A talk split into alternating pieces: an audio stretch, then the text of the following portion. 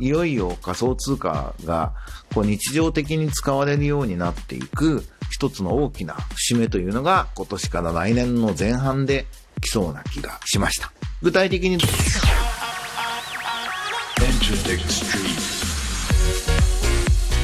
エンターテックストリート。音楽プロデューサー。そしてエンターテックエヴァンジェリストの山口のりかずです。今とこれからのエンターテインメントテクノロジーのホットトピックスについて一緒に考えていくこのプログラム今週は仮想通貨に関するニュースで面白いのがあったので紹介したいと思います短い時間ですがどうぞお付き合いください改めまして、山口のりかずです。エンターテック分野で起業家育成と新規事業開発を行うスタートアップスタジオ、スタジオエントルの代表を務めています。もともとの出自は音楽業界なので、次世代音楽ビジネスを担うニューミドルマンというコミュニティをやったり、プロの作曲家を育成する山口ゼミを主催して、コーライティングという日本ではまだ新しい創作法を提唱したりというような活動をしています。えー、ブログはノートに書いてます。あと、まぐまぐで音楽プロデューサー山口のりかずのエンターテックニュースキュレーションという無料の週刊メルマガを出してますので、こんなものも合わせてチェックしていただけると嬉しいです。さて、今日最初のニュースは、ペイパル仮想通貨の売買対応へ、ビットコイン、イーサリアムなど4銘柄から、ということで C ネットジャパンのニュースです。えー、ペイパルはアメリカ時間10月21日、ペイパルアカウントから直接仮想通貨を購入、保有、売却できるようにすると発表した。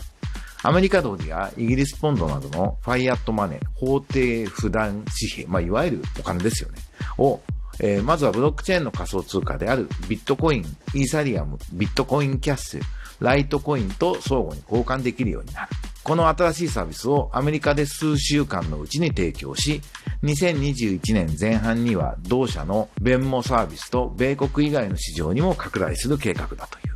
2021年初頭からは世界中の2600万の加盟店で支払いに仮想通貨を使用できるようにする予定だと。これはでかいニュースだと思います。仮想通貨が、ま、一般化していく、これ大きな一歩になるんじゃないですかね。まあ、仮想通貨普及の一番わかりやすいメリットって、海外送金の簡略化が明らかに大きいんですよね。手数料が何十分の1になるし、時間も短縮されて、一気にユーザー便利なので、使うモチベーションがすごくあるわけですよね。それがペイパルでやれるっていうと、やっぱ、これ安心感みたいなものもユーザーにとっては大きいので、僕とかそんなに頻繁に海外の送金や、やるわけじゃないですけど、あ、これでもうビットコインでいいな、ペイパル使えんだっていう風にあるので、これ実質的に以上に、このことの影響力は大きいと思いますね。いよいよ仮想通貨がこう日常的に使われるようになっていく一つの大きな節目というのが今年から来年の前半で来そうな気がしました。具体的にどういう風になっていくのか、為替レート的なところだとか、手数料のところだとかを、もっと詳しくチェックしたいなと思いますが、まあ、ペイパでやるっていうのは、相当大きいことだなと思います。もう一つチェックしたニュースが、デジタル通貨発行へ中国の中央銀行が法律改正案公表。これは NHK のニュースなんですけど、中国がいわゆるデジタル人民元というものを準備しているという話はもう随分ちょっと前からあるんですけど、アナログの人民元お金とデジタル人民元というのを法的に整理するっていう法律を作ったんですね。まあ、中国ってそんなにほら、法治国家じゃなくて人治国家だって言われてますけど、一応ってとこ大事かもしれない。一応、共産党が全部決めるんだけど、でも一応法律はちゃんと作るんですよね。体裁はを整えてるというとまた怒られちゃうかもしれませんけど。で、なんで、この法律の準備ができたってことはいよいよ具体的な射程に入ってきたのかなというふうになると思います。で、これはもうちょっと米中対立これだけ本格化していて、まあ、11月の3日がアメリカの大統領選挙で、これトランプになるかなんないかでもまた多少違うと思うんですけど、西洋中心の民主主義社会のいわゆる秩序の外に共産党で中国中心の世界を作ろうっていうね、明らかに国家的野心みたいなものを中国は持っていて、まあそのなんか中心にこの多分デジタル人民元構想っていうのがあるんだろうなと。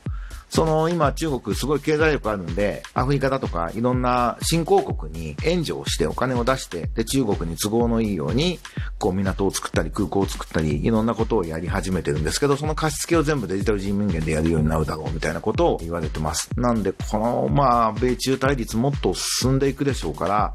ね、日本は民主主義国家なんで、中国共産党政府と本当の意味ではこうなった、相入れない部分はあると言いながらも、言っても歴史のね、つながりの深い隣の国なわけで、これ日本どうするかって非常に難しい時代になってるなと思うので、ただこのピンチを、まあ、チャンスに変えるような上手な舵取りを日本の政治家とか経済界の偉い方には期待したいなと思ってます。そういえばそれに比べると非常にレベルの低い話で申し訳ないんですけど、えー、ニューミドルマンミートアップという僕がやってるイベントで、相方の脇田敬と激論 TikTok 戦争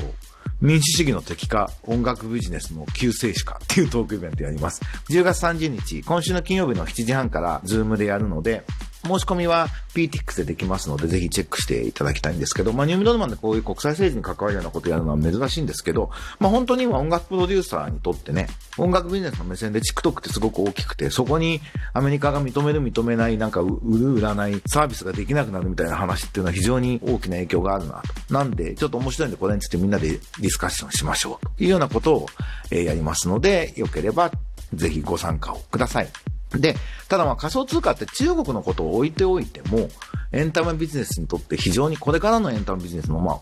大きいというか柱の一つ、中心的な一種の一つになると思うんですね。コンテンツの使い方だとか、ユーザーのお金の払い方、ライセンスの仕方みたいなものに、これもブロックチェーン技術が構造的、根本的な変化を促すことは、これ間違いないんですよ。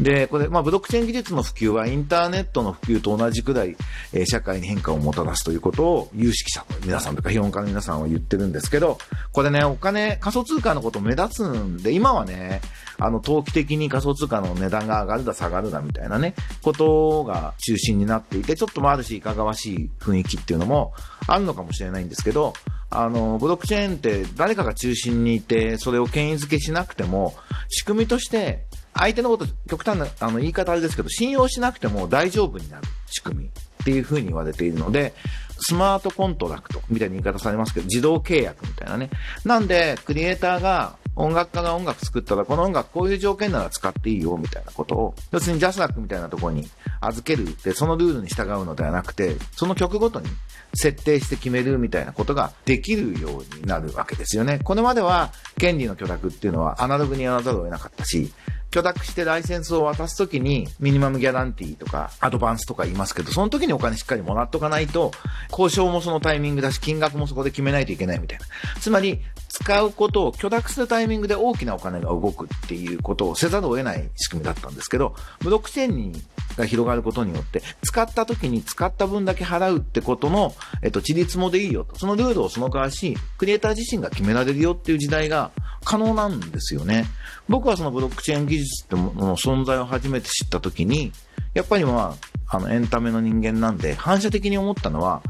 クリエイティブコモンズの世界が本当に実現するかもしれないんだなと思いました。クリエイティブコモンズって知らない方はググってほしいんですけど、クリエイターが自分でこのコンテンツはどういう風に使うかっていうのを決めましょうって言ってマークを決めて、これを使ってたらお金取らないんだったら自由に使っていいよとかって、そういうことを決められる、二次使用、二次創作も含めて決められるみたいなルールなんですけど、まあこれまではすごいね、偏差値が高く優秀な人たちがこう、性善説でやるっていう運動だったんで、まあビジネスマンの立場で言うと、まあなんか使い物にならないものでした。で、それが、ただ思想としてはすごく素晴らしくて、考え方としては非常に僕自身も共感するものなんですけど、そのクリエイティブコモンズみたいな世界観がブロックチェーンがあると、まあできるんだなというふうに思ってます。なので、本当にこれから多分音楽ビジネスが変わるっていうことに関して言うと、そのま中心にこのブロックチェーン技術っていうものが出てくると思います。で、僕自身も著作権の管理みたいな、まあ基本的なところからブロックチェーン技術使えないかなと思って、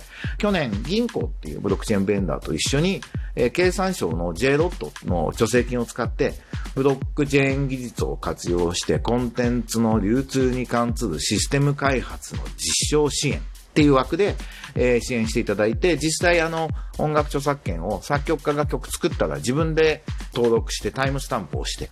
それが採用されたら、音楽出版社にその情報が行って、その音楽出版社はそれをそのまま上書きして情報を加えて、ジャスダックやネクストーンに作品届として出すっていう、まあこれ成立したら世界最先端と言うと思うんですけど、それがどうやればできるのかって実証実験をやって、まあやればできるなってことまでは分かりました。まあこれを実際にね、実装するのってなかなかいろんなあの大人の世界の調整が必要なんで大変なんですけど、まあやるといいなと思ってご協力したいなというふうに思ってるのと、あのビジネスとしても非常に可能性があると思ってるので、今このハッシュチューンって呼んでるんですけど、このサービスをベースに世界中のソングライターと世界中の曲が欲しい、まあシンカーだったりね、地下アイドルだったり YouTuber だったりもいるかもしれないし、まあもちろん大手レーベルみたいなものも含めて、そういう人たちがマッチングできる、まあマーケットプレイスって言い方しますけど、あの、歌物の曲のマーケットプレイスって実質ないんですよね。そのインストでとかサンプリング音源みたいなものはありますけど、なんで、いわゆるポピュラーミュージック、ポップソングのマーケットプレイス作りたいなというふうに思って、それを、え来年ぐらいからサービスとして始めていこうというふうに実は考えています。えースタジオエントでベースで考えてるんですけど、あの、まだ創業チームが揃っていない状態なので、えっ、と、じちょっと自分も関わりたいというような人は、ぜひ連絡をしてきてください。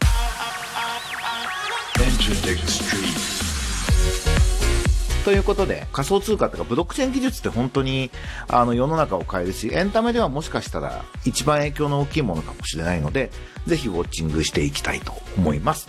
ということで、今週はいかがだったでしょうか？また来週お会いしましょう。エンターテックエヴァンジェリストの山口のいかずでした。じゃあね、バイバイ。